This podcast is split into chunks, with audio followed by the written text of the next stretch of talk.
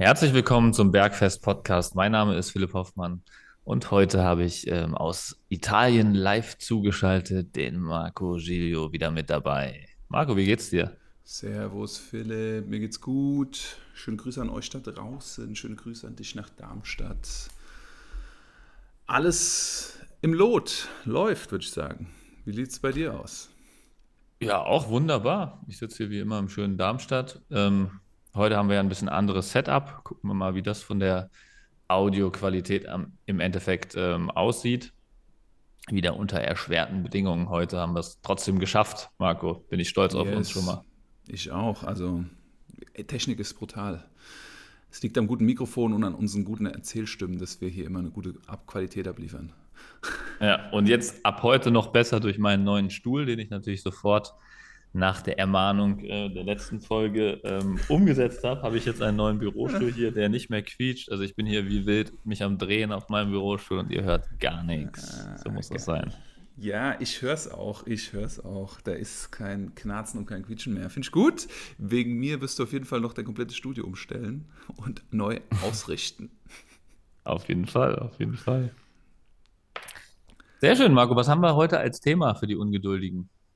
Für die Ungeduldigen, wir werden uns mhm. heute mit, äh, nachdem wir uns letzten Podcast mit der Kniestreckung bzw. Training, Unterkörperübungen zum Training des Unterkörpers mit dem Fokus Kniestreckung beschäftigt haben, ist heute das Thema sozusagen die Hüftstreckung. Also auch wieder Training des Unterkörpers, vielleicht auch ein bisschen Training des Oberkörpers. Das kommt da schon auch ein bisschen mit rein. Aber es geht um hüftdominante ähm, Übungen im Krafttraining. Genau. Und der Vorteil davon, ähm, für die Leute, die auf Ästhetik abzielen, ist ein knackiges Gesäß, der Knackpopo, der dadurch ähm, immer schöner und runder wird. Und ähm, für die Leute, die eher vom funktionellen, schmerztechnischen Aspekt sich dafür interessieren, geht es darum, um Rückenschmerzen zu vermeiden. Und schneller, stärker im Alltag zu werden. Auch der Übertrag auf Sportarten könnte interessant sein, weil die Hüfte und die Hüftstreckung schon den größten Transfer auf ähm, jegliche sportartspezifische Bewegungsabläufe hat. Ja, sehr richtig. Auch beim Golfen zum Beispiel, finde ich ganz interessant, ähm, kommt ja die Explosivität, Explosivität beim Abschlag aus der Hüftstreckung tatsächlich. Wissen, glaube ich, die wenigsten. Die meisten denken, sie brauchen einen starken Bauch, starken Core dafür. Ähm, aber wirklich die Hüftstreckung ist das, was halt die meiste Explosion bei so einer Schlagbewegung auslöst. Ja, also über 80 Prozent der Kraft, die wir brauchen in sportartspezifischen Bewegungen, kommt halt aus der Hüfte, aus dem mittleren Teil der hinteren Kette. Das ist mir eigentlich auch schon so ein bisschen bei der Anatomie. Rückenstrecker, der Gesäßmuskulatur, der Hüftstrecker oder auch Beinbeuger. Da sind wir letztes Mal ja drauf eingegangen auf den Beinbeuger. In diesem Fall ist der Beinbeuger aber natürlich auch ein Hüftstrecker, also er kann die Hüfte halt auch aufrichten und strecken. Und das, diese Kraft und Explosivität ist sozusagen die Krönung, wenn wir schmerzfrei sind, ist es die, die Basis und Ästhetik setzt sich dann natürlich immer oben drauf. Ästhetik als ein Spiegel von Funktion. Und wenn wir rennen, wenn wir sprinten, springen, werfen, schlagen, es kommt sehr viel aus der, aus der Hüfte. Sehr richtig, sehr richtig. Dann äh, würde ich sagen, kurz bevor wir direkt reinstarten in das Thema, Marco, ähm, was es Neues? Was passiert in der letzten Woche bei dir? Warum bist du in Woche? Italien? es ist mir zu kalt geworden. äh, Spaß beiseite. Ähm, ich bin hier, äh, weil es ein ruhiges Umfeld ist, in dem ich äh, inhaltlich und konzeptionell gut arbeiten kann. Ähm, alle meine Online-Coaching-Phasen, äh, die ich ja live mit den Menschen mache, die mit mir zusammenarbeiten, die, die sind, liegen jetzt hinter mir. Das heißt, die Leute sind jetzt vier bis sechs Wochen in einer neuen Routine, in neuen ähm, kleinen Veränderungen drin. Wir feedbacken uns konstant, also kurze Feedbackzyklen und, und ähm, Check-up-Calls, aber die Live-Termine sind vorbei und deshalb ist halt jetzt ein anderer Zeitpunkt, der mehr auf inhaltliche, konzeptionelle Arbeit aus ist. Und deshalb bin ich halt hier. Gute Lebensmittel, gutes Wetter, kann trainieren, verschiedene andere Dinge noch erledigen. Also es ist eine ja, recreational work, würde ich sagen. Ja, das ist so der Grund, warum ich hier bin. Cool. Wie Klingt schön. Wie warm Woche? ist es in Italien? Äh, wir haben aktuell Höchstwerte von 32. Ja. 33? 32, 31 haben wir gerade hier mittags, ja. Und dann geht es abends, abends runter auf 19. Sehr neiderblassend für mich, muss ich sagen, mit unseren, keine Ahnung, wie viel Grad wir haben, aber heute Morgen war es relativ kalt, als ich äh, hierher gefahren bin, auf jeden Fall. Ja, ja. Was war bei dir ich die heute sogar einen Pulli, letzten... Pulli hatte ich, Pulli hatte ich sogar an heute Morgen. Genau, die Neuerung der letzten Woche war bei dir auf jeden Fall, dass der, dass der Kleiderschrank ein bisschen umgeräumt worden ist. War nicht bei mir auch so, als ich losgefahren bin. Dann hast du einen neuen Stuhl. Was geht noch? Ähm, ich experimentiere tatsächlich eigentlich zum Thema passend mit Hüftstreckung, gerade so ein bisschen äh, mit ein paar neuen Übungen. Ähm, ich weiß nicht, ob ich das schon mal angedeutet hatte, mit der Landmine versuche ich gerade ähm, ein sehr gutes ähm, rumänisches Kreuzhebe-Konzept äh, zu entwickeln. Da habe ich auch noch nicht die optimale Lösung gefunden. Bin ich mir auch nicht mehr sicher, ob es tatsächlich das perfekte Tool dafür ist. Ähm, dann ansonsten ist mein äh, neuester Mitarbeiter, der Tobi, ist jetzt startklar. Der wird nächste Woche ähm, die ersten PT, ähm, seine ersten festen PT-Schichten äh, haben, nachdem er jetzt die ersten Kunden testweise schon betreut hat. Und äh, gut, Selina ist ja eh am Start. Da hatte ich gestern mit den beiden zusammen ein Team-Meeting, mhm. wo die sich auch nochmal gegenseitig trainiert haben. Das war auch äh, eine lustige Runde auf jeden Fall.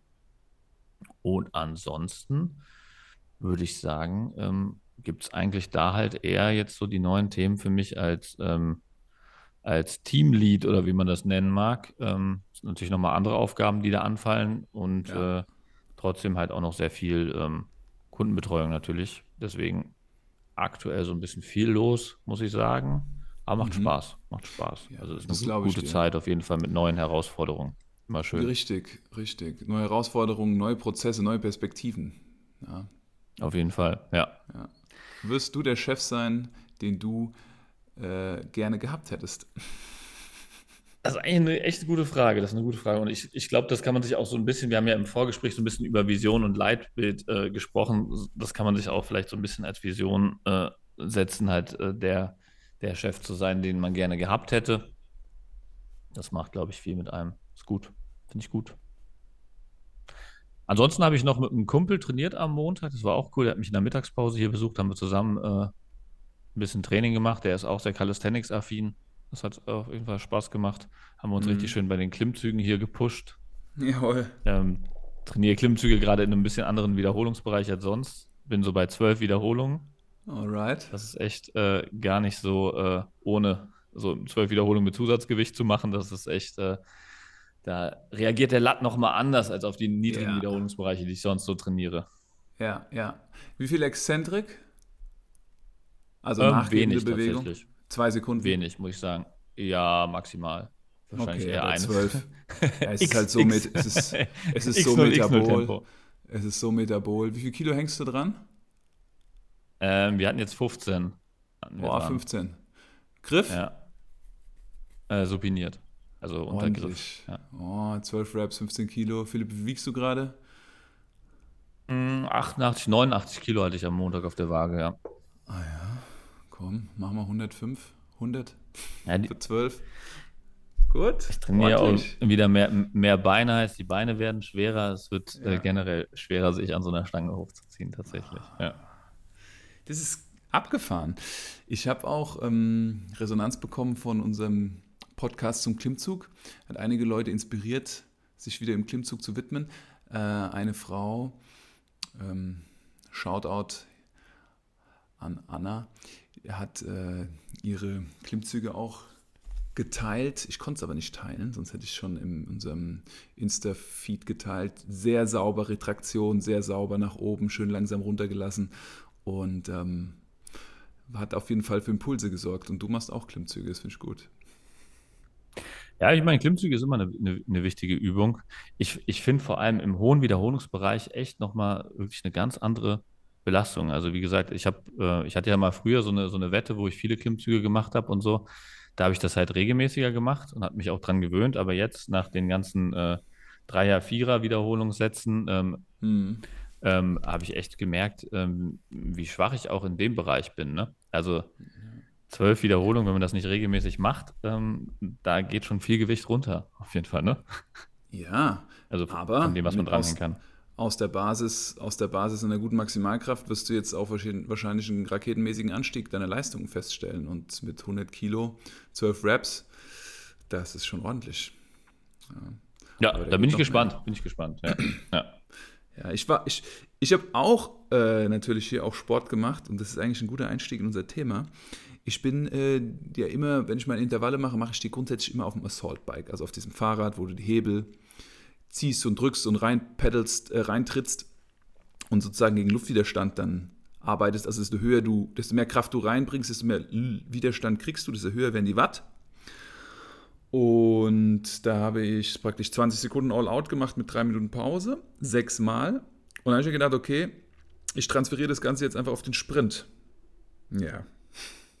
Ist aber nicht so einfach, auf den Sprint zu transferieren. habe ich mir habe ich mir schön gestern, nee, vorgestern ähm, den äh, langen Bizepskopf in der Beinrückseite gezerrt. Ja. Suboptimal. Ja, suboptimal. Ist aber heute schon wieder besser nach zwei Tagen. Aber okay, das, das, für, das klingt doch ja. gut. Weil Zerrung ja. kann auch sehr langwierig sein, ne? Das ist dann immer sehr unangenehm. Ich merke es jetzt schon, aber, aber da will ich einfach nochmal betonen, ne? die, die Kräfte, die beim, beim Laufen auf dem Boden wirken, sind nicht zu vergleichen mit die mit dem Fahrrad. Die Kräfte, die beim Sprinten wirken, sind nicht zu, bei einem All-Out-Sprint sind nicht zu vergleichen wie wenn wir eine Minute laufen oder 1,30 oder 45 Sekunden. Und ähm, ich hätte es wissen sollen. Ich habe es gespürt beim fünften Lauf, aber beim sechsten Lauf, kurz beim Antritt, hat es dann gezogen und bin dann auch sofort stehen geblieben. Ja, man, man lernt nie aus, sage ich mal. Ne? Und ja. die Hüftstrecker, alias die Beinbeuger, also die Muskeln auf der Beinrückseite, die sind trainiert. Ja, es ist jetzt nicht so, dass die nicht trainiert sind. Aber trotzdem ist die Alltagsbewegung dann doch wiederum eine andere von der Intensität. Ja, Finde ich, ist ein guter Übergang Definitiv. zum Thema. Definitiv, ja. Ja, Marco, du, wir können ja mal starten direkt ähm, mit, mit ähm, hüftdominanten Bewegungsmustern. Ich denke mal, die bekannteste ähm, hüftdominante ähm, Übung ist das klassische Kreuzheben, weil es auch wieder eine von diesen ähm, Hauptübungen ist, die wir besprochen haben, die halt beim Kraft-3-Kampf zum Beispiel ist ja eine der drei Übungen. Also ich glaube, die wirklich Kniebeuge, Kreuzheben, Bankdrücken sind somit die bekanntesten Übungen im Krafttraining. Mhm. Und Fängst du ähm, mit Kunden mit klassischem Kreuzheben direkt an? Würdest du damit direkt starten? Nein. Viele können Kreuzheben oder meinen, sie können Kreuzheben, aber wenn ich mir dann die Bewegung anschaue, stelle ich fest, dass das nicht der Fall ist. Mhm. Und dann machen wir hast, einige hast, Schritte. Was sind, deine, was sind deine Kriterien? Was sind deine Kriterien für ähm, man kann Kreuz heben? Es sind drei. Das erste Kriterium ist eine Bewegungsqualität. Also eine gute Bewegungsqualität in der Phase, wo sie das Gewicht überwinden und in der Phase, wo sie das Bewe Gewicht, dem Gewicht nachgeben und das Gewicht ablassen. Ähm, die zweite ist sozusagen die Phase des Gewichtablassens. Ne? Also das, was wir nicht kontrollieren können, können wir in der Regel auch nicht überwinden. Ne? Also wenn die Leute eine Bewegung machen, die nach oben geht und die Bewegung, die nach unten geht, ist sehr schwach und mit einem runden Rücken, mit einem eingerundeten oberen Rücken, mit einem Schildkrötenrücken und nicht kontrolliert, dann ist grundsätzlich auch die, der Weg nach oben nicht kontrolliert, auch wenn er einfacher ist. Und ja, das dritte ist die, die Haltung die Ausrichtung des Körpers in der Startposition. Können Sie, wenn Sie die, das Gewicht überwinden, Schulterblätter hinten lassen, Rücken gestreckt lassen, Spannung auf die Stange bringen, die Hüfte und die Knie zusammen öffnen, also eine Parallelverschiebung machen. Das sind so die drei Kriterien. Also Parallelverschiebung im Prinzip, dass ich ähm, im ersten Teil der Bewegung ähm, Gesäß ähm, und Schultern gleichmäßig anheben und nicht ähm, die Schultern unten bleiben und nur das Gesäß direkt hochkommt, sozusagen. Genau, sehr gut erklärt. Ja. Okay. Aber ansonsten mhm. finde ich, hat, hat Kreuzheben richtige, äh, wichtige Aspekte. Also es stärkt den Rücken, ja, es, es, es, es ermöglicht ein strukturierte und progressives Training aller Rückenmuskeln. Ähm, mhm. es, es hat einen krassen Übertrag auf alle anderen Übungen. Also wer im Kreuzheben stärker wird, der wird in allen anderen Übungen stärker, weil das so eine Ganzkörperübung ist, die sich aufs ganze Nervensystem auswirkt. Und wie wir vorhin schon gesagt haben, es ist Kreuzheben bildet die Grundlage für Kraft und Athletik. Ja. Mhm. Das ist das Ziel auf jeden Fall. Die Menschen, mit denen ich zusammenarbeite, und ich denke, für dich ist das auch der Fall, Philipp, du willst sie schon zu einem sauberen Kreuzheben bringen, oder? Ja, definitiv. Ist, ist eins der Ziele, weil ich auch denke, das ist ähm, auch alltagsförderlich wieder. Ich glaube, ich habe irgendwann in der Podcast-Folge schon mal erwähnt, wenn du ähm, mit deiner Frau zusammenreist und dann äh, also rei am Reisen bist, Flugreise und zwei 23 Kilo Koffer ähm, irgendwie irgendwo hochtragen willst oder so, dann solltest mhm. du halt schon mal mindestens in der Lage sein, dieses Gewicht auch kreuzheben zu können, damit da nicht irgendwie was äh, schief läuft beim Anheben der Koffer. Ja. Und ähm, um nochmal auf die Ursprungsfrage zurückzukommen, also wenn du jetzt sagst, du machst mit den meisten Leuten kein Kreuzheben am Anfang ähm, und machst dann eher eine Regression, in welche Richtung würde das ähm, ablaufen? Also was wären jetzt die, die Übungen, die jemand bei dir durchlaufen müsste oder in der ersten Phase vielleicht machen müsste, um irgendwann auch Kreuzheben machen zu dürfen oder zu können? Hm. Also da würde ich gerne nochmal beim, beim Kreuzheben starten und dann praktisch das runterskalieren. Also was ist Kreuzheben? Kreuzheben ist eine Hüftstreckung mit einer synchronisierten Kniestreckung, wie du vorhin gesagt hast, die Parallelverschiebung. Mhm. Und eine Aufrechterhaltung einer optimalen Wirbelposition, äh, Wirbelsäulenposition in der Lenden- und Brustwirbelsäule. Also es ist gerade stabil. So. Und dies, das sind ja verschiedene einzelne Bewegungen. Deshalb würde ich an den Start gehen und der Anfang dieser Bewegung ist letzten Endes die Hüftstreckung. Ja, also, dass wir uns aufrichten, aufstrecken. Und das kann man isoliert trainieren. Und das wäre sozusagen Level 1, die isolierte Hüftstreckung um 45 Grad an einer Back Extension. Ja. Da sind wir praktisch eingeklemmt mit den Füßen am Boden. Unsere Hüfte, unsere Oberschenkelvorderseite liegt auf einem Polster und wir lassen uns von der Schwerkraft nach unten bringen, also beugen die Hüfte und dann strecken wir die Hüfte, sodass wir gerade sind. Ja, das wäre dann die isolierte Hüftstreckung. Das wäre mein mhm. Go-To Nummer 1. Sehr isoliert. Man kann sich sehr darauf fokussieren. Ja, ist eine wunderschöne Übung. Was ich auch geil finde an dieser Übung ist, du bist ja in diesem untersten Punkt, also wenn du in der vollen ähm, Hüftbeugung sozusagen bist, bist du ja ähm, auf Zug belastet. Also deine Wirbelsäule wird, auf Zug belastet, weil du halt kopfüber hängst. Und dadurch hast du keinen Druck, also keine Kompression auf die Wirbelsäule, was auch ähm, sehr fehlertolerant dann ist. Ne? Also selbst wenn man den Rücken einrundet bei dieser Übung, hat man keine Kompression der Wirbelsäule oder der Bandscheiben, sodass man sich dabei jetzt nicht äh, irgendwie eine Bandscheibe rausschießen kann, was halt zu einer ultrasicheren Rückenübung macht, um erstmal die Kraft für gefährlichere Übungen wie das Kreuzheben aufbauen zu können. Ne? Ja, da bin ich ganz bei dir. Und ich möchte diesen Sicherheitsaspekt nochmal aufgreifen. Viele Menschen haben Angst vor dieser Übung, weil sie sagen, oh, das überlastet oder überlädt ja den unteren Rücken. Da kann man viele Fehler machen. Also es ist eine Übung, die sehr ähm, zweischneidig betrachtet wird im Studio oder wenn man die Menschen an dieses Gerät bringt. Also viele haben davor wirklich Respekt.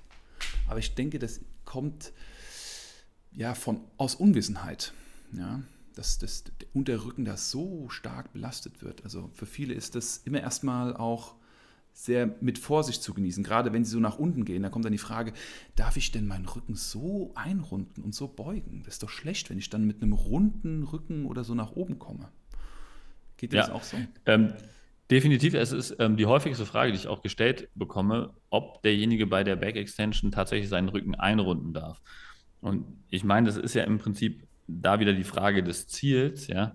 also erstmal, du darfst den Rücken auf jeden Fall einrunden. Wie gesagt, es ist kein Risiko dabei, weil die Wirbelsäule auf Zug belastet wird. Aber wenn du die Rücken, also den Wirbel, die Wirbelsäule einrundest, also wirklich den Rücken unten, der unten rund wird und du ihn dann wieder streckst während der Bewegung, ist wirklich der Rückenstrecker, der der Hauptfokus äh, ähm, des Trainings ist. Ja? Also du, du beugst sozusagen deine Wirbelsäule und streckst sie wieder. Das heißt, der Rückenstrecker wird hauptsächlich trainiert. Wenn du jetzt den Rücken komplett gerade lässt während der Bewegung, dann trainierst du den Rückenstrecker zwar statisch mit, weil der Rückenstrecker angespannt bleiben muss, um diese Position aufrechtzuerhalten des geraden Rückens. Aber du trainierst halt vor allem dynamisch die Hüftstrecker, also Gesäß- und Beinbeuger, weil du halt im Prinzip den Rücken ja nicht einrundest, sondern du knickst einfach nur die Hüfte ab. Also du, du beugst und streckst die Hüfte. Das ist so ja. wichtig zu verstehen, diesen Unterschied zwischen ich beuge meine Wirbelsäule und ich beuge meine Hüfte. Das kann man ja. sehr klar isolieren. Zum worauf, Beispiel beim Kreuzheben, wie du es eben angesprochen hast, da beugst du deine Wirbelsäule halt gar nicht, sondern die Wirbelsäule bleibt gerade, sondern ja. du beugst nur deine Hüfte. Ne? Ja. Wie legst du den Fokus? Also, wie legst du den Fokus, sagst du den Menschen, Rundrücken, also langsam aufrunden, oder sagst du den Menschen, stabilisieren die Wirbelsäule? Ich bin generell äh, ein Fan davon, ähm, am Anfang sehr generalistisch ranzugehen und dann mit, mit dem Fortschritt des Kundens immer spezifischer zu werden.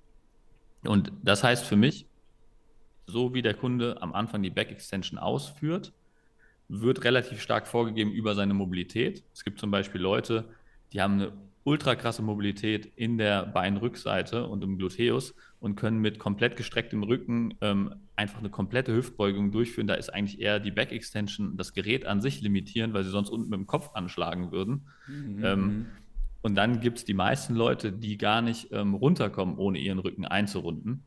Mhm. Und dementsprechend mache ich das dann auch. Mit jemandem, der so eine überragende ähm, Beinbeugermobilität hat, ist meistens auch der Fall, dass die Beinbeuger relativ schwach sind. Das kommt meistens äh, ja. ähm, mit, miteinander einhergehend sozusagen. Da würde ich generell ähm, das genau so trainieren, wie er es macht, nämlich mit gestrecktem Rücken und dann die Beinbeuger forcieren da, weil die werden mhm. dadurch stärker. Mhm. Und ähm, da muss man jetzt nicht an der Mobilität arbeiten. Und bei den Kunden, die jetzt das gar nicht hinkriegen, weil sie so steife Beinbeuger haben, sozusagen, dass sie deinen Rücken einrunden müssen, die haben in der Regel auch meistens einen sehr schwachen Rücken, sodass es da auch Sinn macht, den Rücken zu trainieren. Deswegen, da muss man gar nicht so groß raketenwissenschaftlich drangehen am Anfang, mhm. sondern du machst es in beiden Fällen eigentlich automatisch, intuitiv richtig. Sehr gut. Guter Punkt. Die Beweglichkeit gibt die Übung vor. Das ist gut. Ja. Also um es nochmal abzurunden, es ist der, der, der Rückenstrecker, der Erector Spinae, das ist sozusagen, wenn wir uns Menschen von hinten anschauen, haben wir die Wirbelsäule in der Mitte und rechts und links haben wir einen Muskel, wie so ein Kanal. Das ist der Rückenstrecker sozusagen. Und von dem, was Philipp gesprochen hat, dem Hüftstreckern oder Beinbeugern, ne? das ist die Seite, die Beinrückseite. Wenn wir von hinten auf den Menschen schauen, die Beinrückseite ist wie das Gesäß. Ja? Das ist der, der Gluteus Maximus, wäre die Gesäßmuskulatur.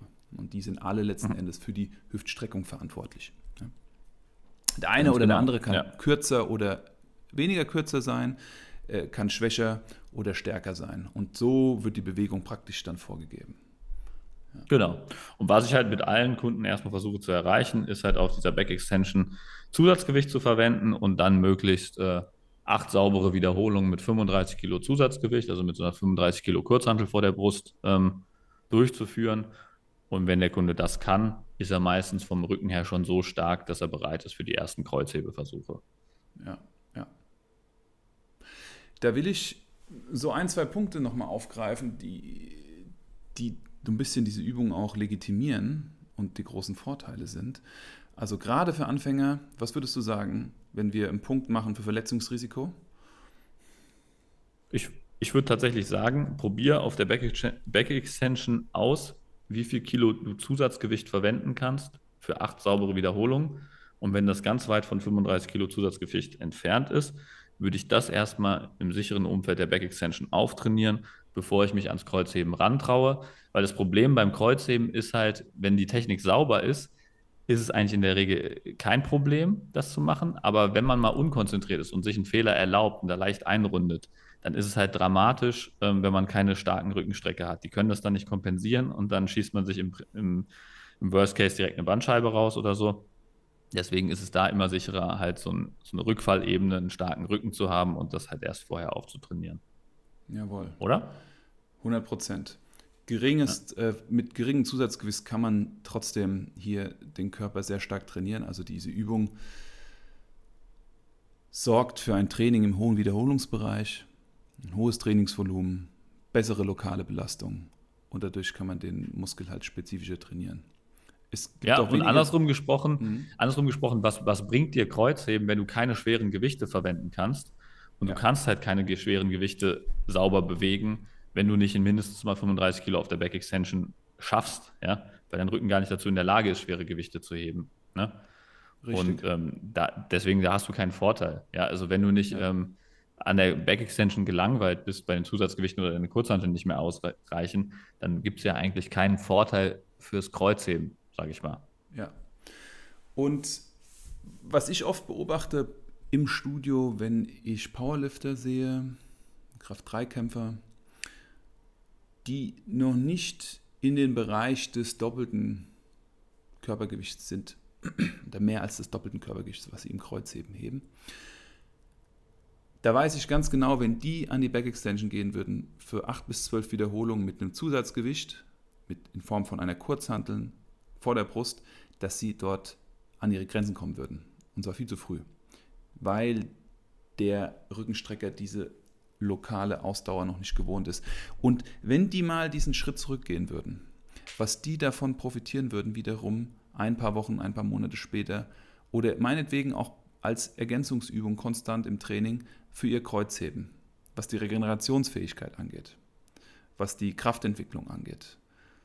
Also das ist ein Riesenvorteil. Also zwei Dinge, die mir noch einfallen, sind die Kompressionskräfte. Also wenn man kann so hervorragend den Rücken trainieren, ohne dass man Stress aufs Nervensystem hat, wie beim Kreuzheben, kann ihn sehr gut überladen. Mhm. Und das Potenzial für Trainierbarkeit und Kraftentwicklung ist mega hoch, ähm, weil dieser Rückenstrecker bei 90 Prozent der Trainierenden halt das schwächste Glied in der Kette ist. Ja. Auf jeden Fall. Also ja. super wichtig, einen starken unteren Rücken zu haben und wenn man sich starke äh, Kraft-3-Kämpfer oder Kreuzheber anschaut, die machen auch alle ihre Hausaufgaben und machen diese Assistenzübungen. Ja. Und aus ich, eigener Erfahrung. Ich hatte jetzt. Sorry, ja. Wollte, wollte ich nicht unterbrechen? Du Nö, ich wollte nur gerade sagen, ich habe letztens Kraft-Dreikampf-WM äh, geguckt gehabt und bis 93 ja. ähm, der stärkste Kreuzheber.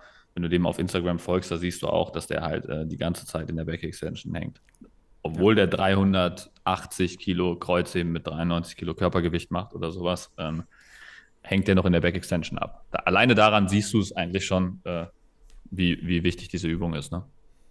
Ja, sehr. Ordentlich, ordentlich starker Mann, geht fast so in die Richtung Ed Cohen, einer der größten ja. Powerlifter aller Zeiten. Der hat nämlich mit 26 Jahren 409 Kilo gezogen bei 99 Kilo Körpergewicht. Und der Kollege, von dem du gerade sprichst? Auf 93 Kilo Körpergewicht 380, ja. Also ist eigentlich das Gleiche. Ah. Ja. Naja, das ist noch ein paar Kilo. in der, in der oder? Zone, also aber es ist nicht vom, Verhält vom Verhältnis her wird vom Verhältnis her wird es das Gleiche sein, oder? Ähm, Vierfaches Körpergewicht. Er hat Vierfaches. Ja. 99, 409, müssen wir uns die Differenz ausrechnen. Aber ich glaube, Braucht man Taschenrechner für. Taschenrechner, let, let it be. Aber ja, das, das, ja. Ähm, da, aber da, das macht halt einfach gesunden Rücken und starken Rücken halt auch. Und dazu kommen wir später auf jeden Fall, wenn wir so um Limitierungen und Benchmarks sprechen. Was ist eigentlich stark, was ist schwach, was ist eine gute und gesunde Hüfte? Ähm, was würdest du denn als nächstes dann, wenn das Ziel das Kreuzheben ist? Nachdem die Menschen mit der 45 Grad Back Extension so ihre 30, 32 Kilo bewegen. Übrigens, das machen Männer wie Frauen gleichzeitig. Beide schaffen das, beide Geschlechter. Was würdest du dann ja. ähm, als nächstes nehmen? Was man noch machen kann, ähm, ist die horizontale Back Extension. Das wäre sozusagen, dass man, kann man sich auch selbst äh, bauen, wenn man das nicht äh, im Studio verfügbar hat, aus einer Langhantel, die man auf so eine Langhantelablage packt und dann legt man seine Oberschenkel auf eine Hantelbank und ähm, klemmt sich mit den Fersen sozusagen unter die Langhantel. Kann man sich so horizontal einspannen. Aber die meisten mhm. Studios haben das heutzutage auch, so eine horizontale Back Extension.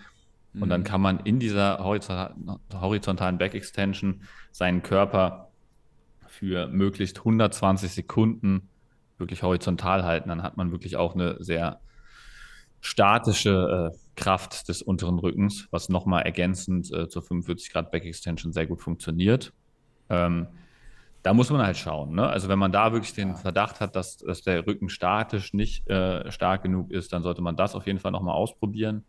Und ähm, wenn man die beiden Sachen abgedeckt hat, dann würde ich tatsächlich ähm, erstmal starten, die Hüftstreckung isoliert ähm, beim Kreuzheben zu trainieren, äh, in Form von solchen äh, Rack-Deadlifts oder Rack-Deadlifts, also dass man auf so einem ähm, Rack, also einfach so eine, so eine Sicherheitsablage in so einem Power Rack, ähm, die Langhantel ablegt, ähm, sodass man direkt unterhalb der Kniescheibe die Stange sozusagen auf der Höhe positioniert und dann führt man sozusagen den oberen Teil des Kreuzhebens aus, wo man halt wirklich nur die Hüfte streckt. Ne? Also es ist dann mhm. einfach nur wirklich äh, sich nach vorne beugen mit geradem Rücken, ähm, aus diesem Rack die Stange nach oben heben und wieder ablegen. Ne? Das wäre so mhm. die erste Übung, die ich da machen würde.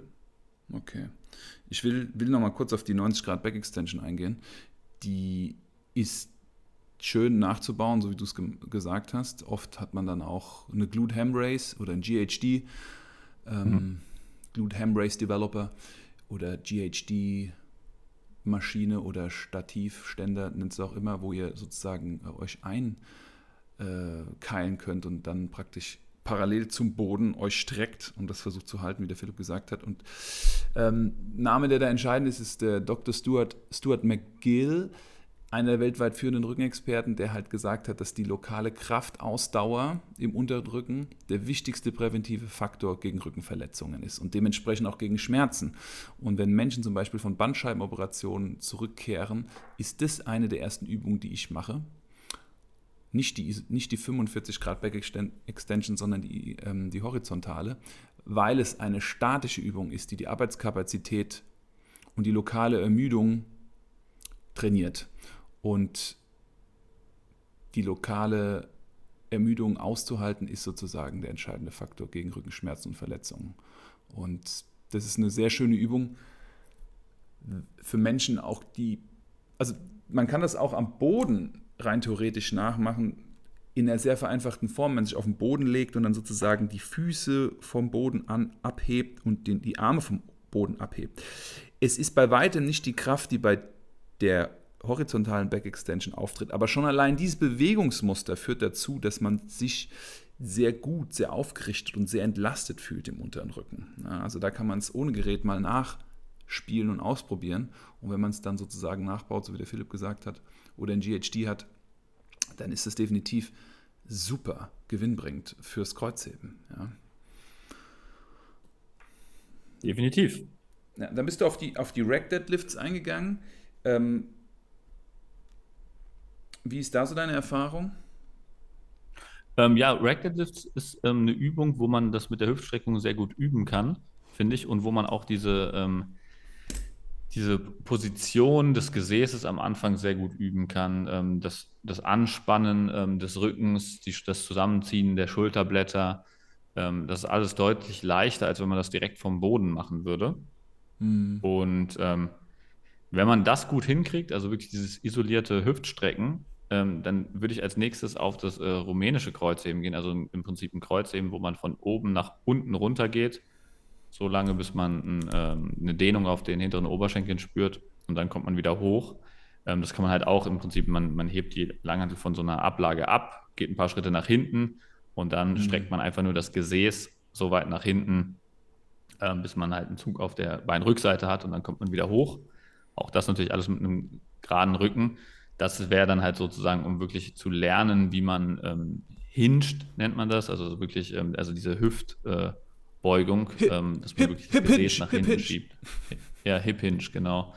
Und ähm, also das lernt man dann bei der Übung. Also das sind so die zwei Übungen, die ich ähm, als Vorarbeit für das klassische Kreuzheben nutze, ja. ähm, um halt die Skills zu entwickeln, die man dann halt ähm, gleichzeitig beim Kreuzheben einsetzen muss. Ja, ja. Machst du das in der ähnlichen Reihenfolge oder gehst du da anders vor, Marco? Ähm, ich bin schon ein Freund davon, die Racklifts zu machen, die dem Deadlift sehr ähnlich sind, also Kreuzheben von einer erhöhten Position. dadurch einen verringerten Bewegungsumfang. Wir können uns voll auf das Erlernen der Hüftstreckung fokussieren und wir können die Synchronisation von der Hüft-Kniestreckung ja, rausnehmen, weil es geht straight um die Hüftstreckung. Also wie du gesagt hast, die Startposition. Bin aber auch ein Fan von rumänischen Kreuzheben. Kommt eher weniger vor. Was ich da sehr gut finde, ist, nachdem, also rumänisches Kreuzheben arbeitet von oben. Wir starten oben, gehen nach unten, setzen nicht ab, gehen in eine Dehnung, kommen wieder hoch. Dann ist die Bewegung zu Ende. Während beim Rack Deadlift wir unten starten, hochgehen und wieder runter. Das ist ein bisschen der Unterschied. Und der große Unterschied ist, dass beim rumänischen Kreuzheben halt unten massiver Stretch auf der Beinrückseite entsteht und wir so praktisch den Umkehrpunkt trainieren, aber andersrum. Ähm, Finde ich beide Übungen sehr gut, aber es ist am Anfang immer erst das, das Ziehen vom Block oder das Ziehen von, von einer erhöhten Ablage und das rumänische Kreuzheben, das würde ich dann nach dem klassischen Kreuzheben nehmen, eher, eher nach dem klassischen Kreuzheben nehmen. Je nachdem. Mhm. Kommt auch immer ein bisschen darauf an, wie technisch sauber die Menschen arbeiten. Und wenn sie die Hüfte voll strecken, wenn sie kein Überstrecken in der Lendenwirbelsäule machen, wenn sie eine konstante Krümmung der Lendenwirbelsäule aufrechthalten, dann kann man da ein bisschen variieren, ob danach Kreuzheben kommt oder rumänisches Kreuzheben. Ja. Mhm. Interessant. Ähm, was mir gerade dazu einfällt, ähm, eine ne sehr populäre Übung, ähm, vor allem jetzt durch Social Media und so weiter, ist ja auch der Hip Thrust. Ne? Das ist ja, ja auch eigentlich eine, eine, eine, sehr isolierte Hüftstreckung. Ziel dabei halt äh, wirklich ähm, den Booty, also das Gesäß, isoliert zu trainieren. Ähm, was hältst du davon, von der Übung? Ah, das ist eine schöne Frage. Das ist eine schöne Frage. Ich finde, dass der Hip Thrust keine schlechte Übung ist.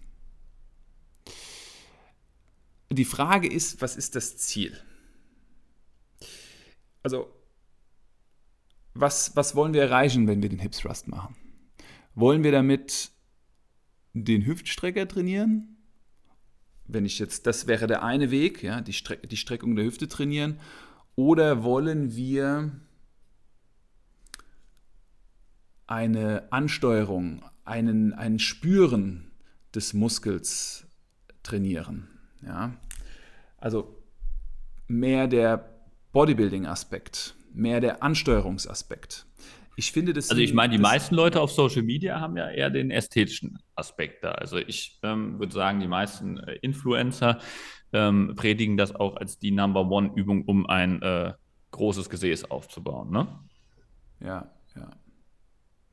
Also, es sind verschiedene Punkte. Ich will den ersten Punkt machen und dann lass uns da gerne drüber reden. Ich finde, das ist ein spannendes Thema. Sportartspezifik. Also, es gibt keinen Sport, wo wir so die Hüfte nach vorne strecken. Also bei den meisten Sportarten rennen wir, müssen Kraft in den Boden übertragen, sind in einer aufrechten Position, müssen irgendwas werfen, laufen. Und ähm, ich finde, vom Nervensystem und vom Bewegungsmuster ist das weit vom Alltag entfernt. Aber es gibt, es gibt eine, es gibt eine, es gibt eine sportartspezifische Bewegung tatsächlich, die kennen wir auch beide sehr gut, ähm, die exakt dem Hip Thrust entspricht. Ein Uranage. Äh, das wäre vielleicht auch noch, aber noch näher dran ist äh, tatsächlich im Bodenkampf beim Judo eine Haltegriffbefreiung. Ja. Der, kennst du noch die Haltegriffbefreiung, wo du sozusagen, wo der, ähm, der Gegner hat dich in einem sogenannten Kesa-Katame, heißt das äh, auf Japanisch, aber für den äh, Zuhörer, der jetzt kein Judo hat, im Prinzip sitzt jemand neben dir und hält dich in so einem Haltegriff, also der hat deinen Arm eingepackt und ähm, hat seine andere Hand um deinen Kopf und hält dich, versucht dich so am Boden zu halten. Und dann ist die Befreiung daraus, dass man sich mit seiner eigenen Hüfte so nah wie möglich an die Hüfte des Gegners bringt, ja. den Gegner umschlingt, dann so eine Art Hip-Thrust-Bewegung macht, also ja, wirklich die ja. Hüfte anhebt und den Gegner aushebelt und ihn dann auf die andere Seite rüberdreht. Sozusagen. Und man auf braucht wirklich Fall. diese Hip-Thrust-Bewegung, um diese Drehung durchführen zu können. Und ja, ähm, ja. das ist ja exakt eine Hip Thrust Bewegung. Wenn du da stark drin bist, dann kannst du eigentlich jeden Gegner da auf die Hüfte aufladen und rüber wuchten. Ne? Ja, das ist sozusagen sportartspezifischer Hip Thrust. absolut, absolut spezifisch. Ja, natürlich, das ist eine Bewegung, definitiv. Ähm, guter Punkt, ja. Aber halt, ne, wie du weißt, ne, wie wir alle jetzt wissen, das ist ein ganz kleines Fenster. Also, wie gesagt, wenn wir bei Sportartspezifik sind, ist also der Hip Thrust die, Akt, zur Aktivierung der Gesäßmuskulatur als Teil eines Warm-ups auf jeden Fall, genauso wie man auch das Kniedominant mit einem Step-up machen kann. Ne? Aktivieren wir den Vastus mhm. medialis, aktivieren den Gluteus.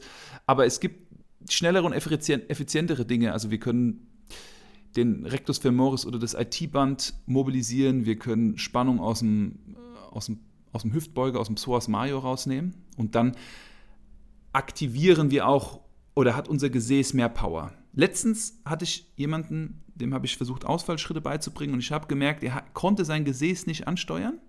Und ich bin, nachdem ich ihm sozusagen das Weichgewebe optimiert habe, habe ich ihn tatsächlich Hip Thrusts machen lassen, einbeinig, aber mit Körpergewicht, um ihm zu sagen, pass auf, so fühlt sich das an, wenn du dein Gluteus anspannst, dein Gesäß anspannst, damit du die Hüfte nach vorne drücken kannst, damit du in den Ausfallschritt reinkommst und das hat sehr gut funktioniert. Aber das wäre jetzt so rein aus Sportartspezifik, würde ich das argumentieren. Ist ja. suboptimal. So. Was noch?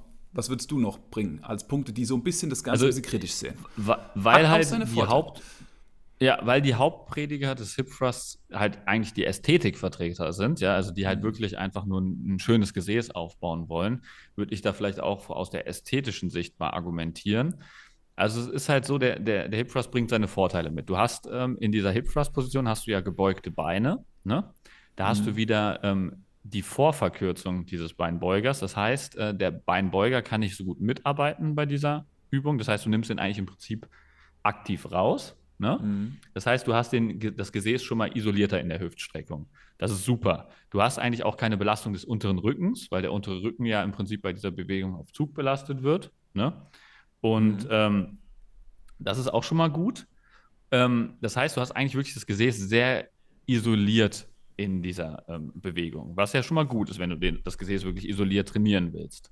Ja. Was jetzt das Problem ist, wenn man sich die Wissenschaft anschaut, ist es am besten für den Muskelaufbau, wenn man die höchste Last in der Dehnung des Muskels hat. Ja. ja. Also so, sozusagen, ähm, man möchte, dass die maximale Spannung auf den Muskel ist, während er gerade gedehnt wird, wie es zum Beispiel Jawohl. jetzt beim rumänischen Kreuzheben, eben wie du es beschrieben hast, auf den Beinbeugern ist. Ja, das maximale Wachstum für die Beinbeuger beim rumänischen Kreuzheben. Mhm. Beim Hip Thrust ist es allerdings so, dass du die meiste Belastung in der Kontraktion des Muskels hast. Also wenn der Muskel nicht, ähm, also nicht gedehnt ist, sondern wenn er halt wirklich voll zusammengezogen ist, ne? also in dieser obersten ja. Position. Und es ist ja. unheimlich schwer, halt, also der, der erste Teil der Bewegung ist ultra leicht und der letzte Teil dieser Endstreckung ist ultra schwer. Ja, das ist nicht gut für Muskelaufbau. Da hast du zum Beispiel bei der Back Extension das genaue Gegenteil. Du hast halt im untersten Punkt die meiste Dehnung auf den Gluteus, also auf, den, mhm. auf, den, auf das Gesäß und da halt auch die meiste Spannung sozusagen dann drauf. Oder beim äh, Kreuzheben, äh, beim rumänischen Kreuzheben ist es ähnlich. Das kannst du ja auch ähm, mit leicht gebeugten Beinen ausführen. Dann hast du mehr Fokus auf den Gluteus, dass du mehr Stretch auf den Gluteus bekommst, anstatt auf die Beinbeuger. Ähm, ja. Also das sind dann halt Übungen, die sind da halt überlegen, finde ich persönlich. Ja. ja. 100 Deswegen, schließe ich mich an. Deswegen würde ich sagen, aus den Aspekten ähm, gibt es bessere Übungen, ähm, auch bei der Kniebeuge zum Beispiel. Ja? Wenn du Kniebeuge, unterste Position, ist der Gluteus voll gestretched mhm. und du hast eine hohe Spannung drauf, ja, kannst sehr viel trainieren. Oder ähm, auch so eine ähm, ähm Kniebeuge-Variation, wo du eher die Hüfte nach hinten schiebst, hast du auch einen super Stretch aufs Gesäß und mehr Spannung drauf. Ja, also es gibt einfach Übungen, finde ich, wo man dieses äh, Verhältnis besser trifft und die dann ähm, meiner Erfahrung nach auch mehr für Muskelwachstum ähm, sorgen als der Hip Thrust. Deswegen, ich finde die Hip Thrust Übung als Aktivierung, als äh, Assistenzübung ausgezeichnet. Du hast kein Verletzungsrisiko, du musst äh, nicht groß nachdenken und so weiter. Mhm. Aber sie dient meiner Erfahrung nach nicht äh, als isolierte Übung, ähm, die man priorisieren sollte, ganz am Anfang vom Training machen sollte, um ein großes Gesäß aufzubauen. Ich finde, da gibt es bessere Wege. Ja, ich würde das sehr gerne noch ein bisschen untermauern mit der Tatsache, dass die Faktoren für Muskelwachstum die sind von Spannung, die wir auf den Muskel bringen, mechanischen Schaden, den wir an der Muskulatur erzeugen, damit die adaptiert. Und wie du es vorhin gesagt hast, in der kontrahierten Position ist es weniger der Fall. Es ist in der gedehnten Position der Fall. Es ist dann der Fall, wenn wir tiefe Kniebeuge machen, Ass to Grass, Beinrückseite berührt Wade, dann merkst du dein Gesäß am nächsten Tag. Du merkst nicht nur deine Oberschenkel. Wenn du parallel gehst, wirst du dein Gesäß nicht spüren. Aber wenn du tief gehst, wirst du dein Gesäß spüren. Warum gehen die meisten Leute nicht tief? Frage. Warum die? Achso, an mich. Ja, warum die, ja, weil sie nicht die Mobilität dafür haben, eigentlich in der Regel. Ja. Oder auch nicht das Ego. Weil wenn du auf einmal tief gehst, dann musst du mal 20 bis 40 Kilo von deiner Stange nehmen. Ja, und das ist für viele mhm. Leute natürlich ein Drama, wenn sie falschen Fokus im Krafttraining haben. Wenn der Fokus ist, die Qualität der Bewegungsausführung zu haben, müssen sie tief gehen. So. Das würde dem Hip Thrust widersprechen, aber ich schließe mich auch dann wiederum dir an. Der Hip Thrust hat seinen Effekt in der kontrahierten Position. Wir spüren das. Ich könnte mir den Hip Thrust als C-Übung einer Beinserie vorstellen oder als D-Übung in einem Supersatz, wo wir die konzentrische Kontraktion überladen. Am besten noch ein, ein Viertel oben und dann 8 bis 12 Reps oder bis zu 25 Reps. Ja? Dass das da hinten dann richtig feuert und brennt, also mehr im Metabolenbereich. Ja? Da könnte ich mir das ganz gut vorstellen. Dann hat es auf jeden Fall auch seinen Effekt. Ja? Hundertprozentig. Das ist eigentlich eine interessante Aber, Variante. Habe ich, noch, hab ich noch nie gemacht, tatsächlich. Ein, ein Viertel oben beim, beim Hip Thrust. Das ist eigentlich eine ganz, eine ganz coole Idee. Ja. Da, da brennt da, glaube ich, alles weg. Und wenn wir jetzt nochmal den Transfer machen zum Sport, wenn wir uns Gewichtheber anschauen, und Gewichtheberinnen, Sprinter und Sprinterinnen, Leichtathletinnen, Leichtathleten, die haben alle ein sehr ausgeprägtes Gesäß. Und wenn wir uns das anschauen, dann ist das Oberschenkel-Vorderseite, vor allem der Vastus lateralis, Beinbeuger, der am Knie hinten entspringt und der dann praktisch sich einkerbt, wo dann der Gesäßmuskel entspringt. Also das ist eine Kombination aus drei Muskeln und der Gesä das Gesäß ist dominant. Die laufen alle, die sprinten alle, die machen schwere Kniebeugen, schweres Kreuzheben und machen sehr dynamische Arbeit. Und dann kriegen die so ein Gesäß. Ja. Und Hip Thrust hm, eher weniger. Aber mhm. es ist auf jeden Fall besser, wenn, also Menschen, die noch nie irgendwas für die Beine gemacht haben und fangen dann an, Hip Thrust zu machen. Natürlich entwickeln die Muskulatur. Ja? Aber da ist auf jeden Fall nicht der Hip Thrust die, äh, der Stein der Weisen. Ja. Mhm. ja. Okay, haben wir aber jetzt schon einiges äh, abgehakt. Ähm, was mir noch als zusätzliche Hüftstreckungsübung einfällt, auch weil wir es letztens schon mal angerissen hatten, ich habe mir ein neues Gerät bestellt, hier die Reverse Hyper, die ja auch genau das macht. Also das eine, ein geiles eine Gerät. Hüftstrecke, ja. Warum ist aber das ein geiles Gerät? So, das ist jetzt die Frage. Ja. Sorry. Ja, yeah, also, also ich meine, ich mein, das haben natürlich die wenigsten Fitnessstudios verfügbar, das Gerät, aber ähm, das ist natürlich halt nochmal eine ganz andere Art und Weise, ähm, den unteren Rücken und das Gesäß zu trainieren. Also vor allem den unteren Rücken. Man hat halt wirklich bei dieser Übung, man, man lässt ja die Beine runterhängen. Das hat, heißt, man hat, den, man hat eine super Dehnung unten auf den unteren Rücken und oben kann man eine super geile äh, Kontraktion generieren, während das Gewicht halt wirklich an den Beinen dranhängt und äh, die Beine wiederum so ein bisschen auf Zug belastet. Also es ist wirklich ein faszinierendes Gerät, das muss man mal gespürt haben. Ähm, gibt es auch viele verschiedene Varianten, das auszuführen. Also die, die ursprünglichste davon ist halt dieses wirklich dieses dynamische, völlig unten rein schwingen, wie Louis Simmons es halt im Prinzip gelehrt hat, dann oben mhm. ähm, wirklich zu, zusammenzuziehen. Ne? Also die meisten Leute, die jetzt zuhören, können sich wahrscheinlich gar nicht vorstellen, wie das Gerät aussieht. Dafür einfach mal ähm, Reverse Hyper, Westside Barbell oder sowas ähm, ähm bei, bei YouTube eingeben, dann, dann kommt das Gerät. Ähm, mhm. Man kann das auch so ein bisschen nachbilden. Ne? Man kann sich im Prinzip mit dem Oberkörper auf eine äh, Bank drauflegen und dann hinten äh, die Beine hochstrecken, also so eine Art Superman machen. Das geht so ein bisschen in die Richtung. Ist halt nochmal was ganz anderes, wenn man wirklich die Beine ähm, strecken muss, anstatt äh, den Oberkörper zu strecken. Ja. Ne? Also einfach andersrum fixiert sozusagen die Hüftstreckung. Ja. Das ist ein sehr gutes auch, Gerät. Ja. Auch eine wunderschöne Übung. Unglaublich viel Volumen reinbringen. Du kannst, ähm, kannst du bis 25 Wiederholungen machen, ja. Und du bist ja. unten, weil du dadurch, dass du vorgebeugt bist, unten in der, in der klassischen Streckung. Ja. ja. Also das ist ähm, auch auf jeden Fall ein Go-To. Und ich finde, wir müssen es noch erwähnen, auch wenn wir es in der letzten Folge schon erwähnt haben, das Training der Beinbeuger ist auch immer ein Training der Hüftstreckung. Und warum, Philipp? Da haben wir uns anatomietechnisch vorhin noch mal ein bisschen ausgetauscht. Warum ja, also streckt, im Prinzip ist ja der, der Beinbeuger der, die Hüfte?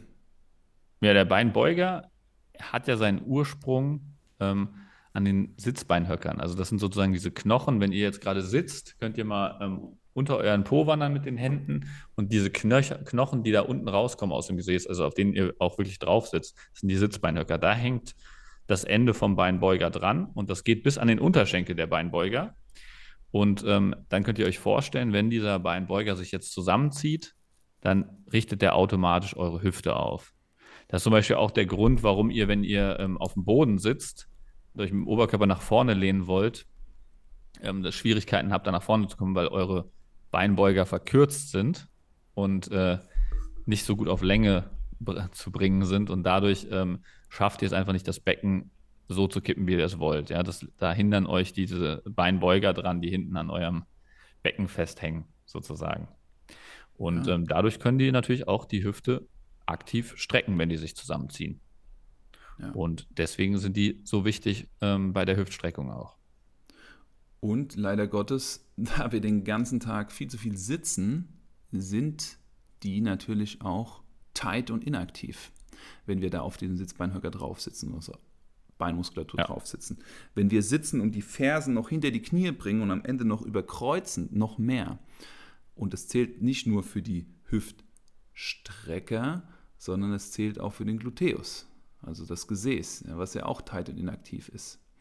Und ja. da kommen wir eigentlich, kriegen wir eigentlich den Bogen, finde ich, ganz gut so zu ein paar Bewegungen, Übungen, die jeder machen könnte oder sollte und die ihn einfach zeigen, wie es mit, mit der Beweglichkeit, Mobilität und diesem Thema gesunde Hüfte eigentlich auch aussieht. Ja, was, was ist das eigentlich? Also eins ist klar, wenn wir viel zu viel sitzen, haben wir wahrscheinlich keine gesunde Hüfte.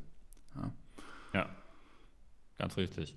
Ja, also da ist natürlich jetzt die Frage, hast du Zugang zu einem Fitnessstudio? Dann würde ich auf jeden Fall als erste Empfehlung geben, beweg dich auf diese 45 Grad Back Extension, Hyper Extension oder Rückenstrecker oder wie du es auch immer nennen magst, diese, diese Übung, hat eigentlich jedes Fitnessstudio zur Verfügung.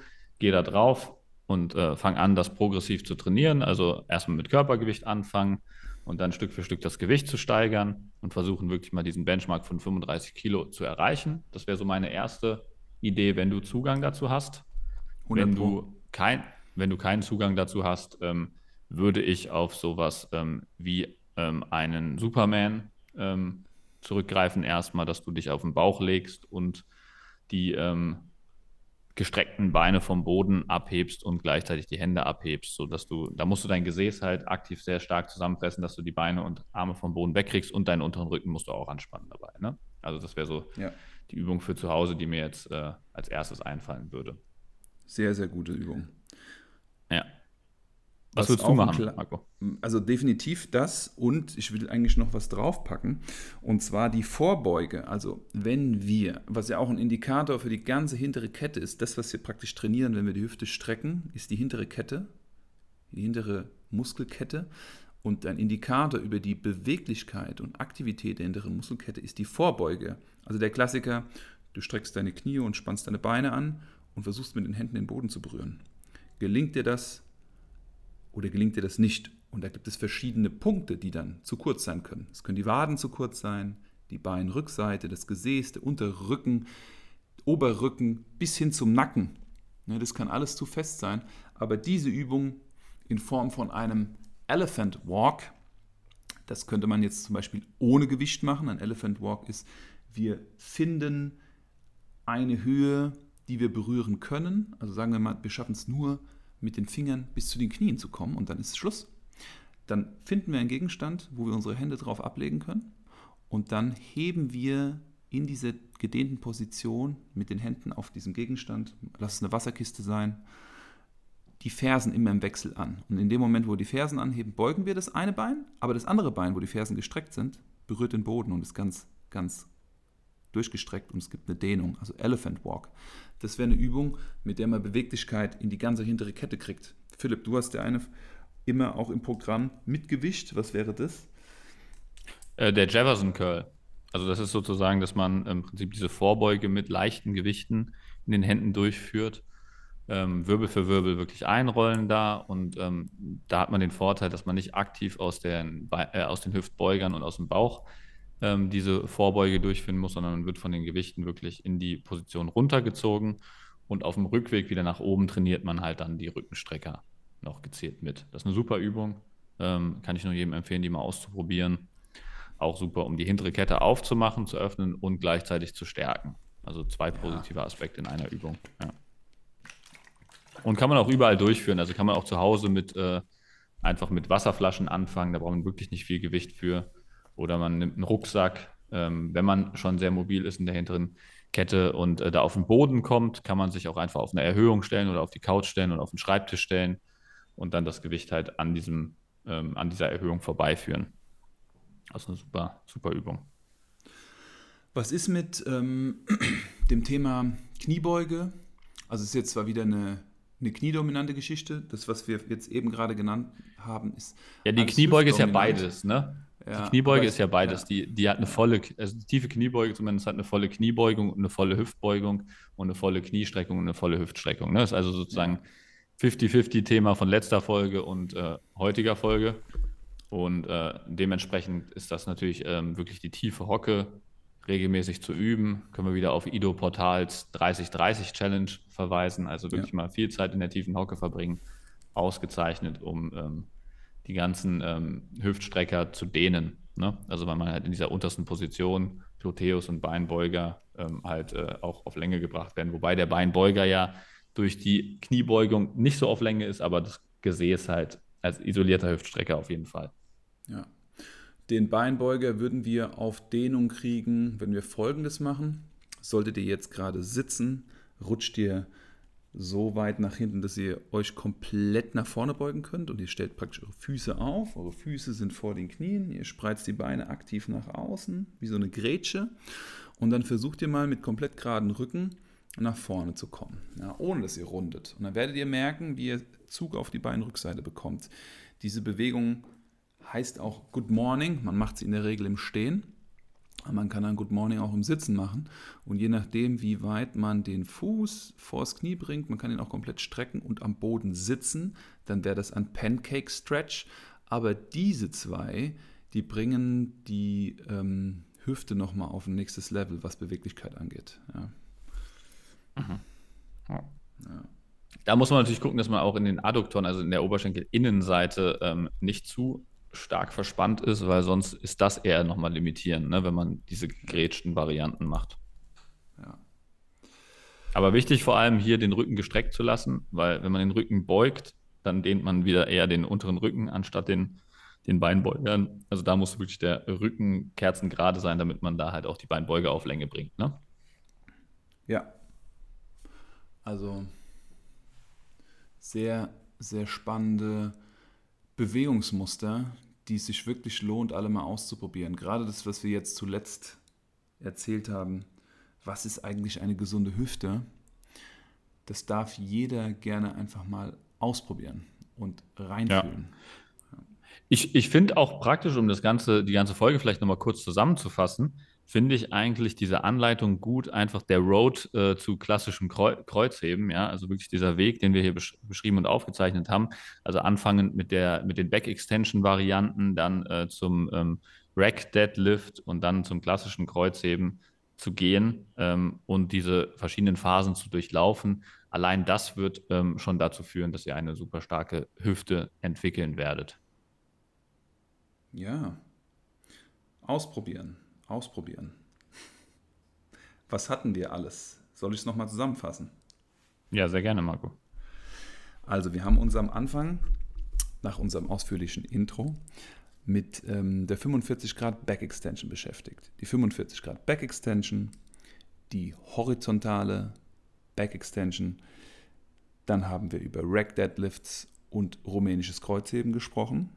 Wir haben den Hip Thrust thematisiert, ist es eine gute Hüftstreckerübung oder nicht. Haben einen kleinen Recap von Beinbeugerübungen gemacht und haben euch erklärt, wie eine gesunde Hüfte oder das Konzept einer gesunden Hüfte näher gebracht.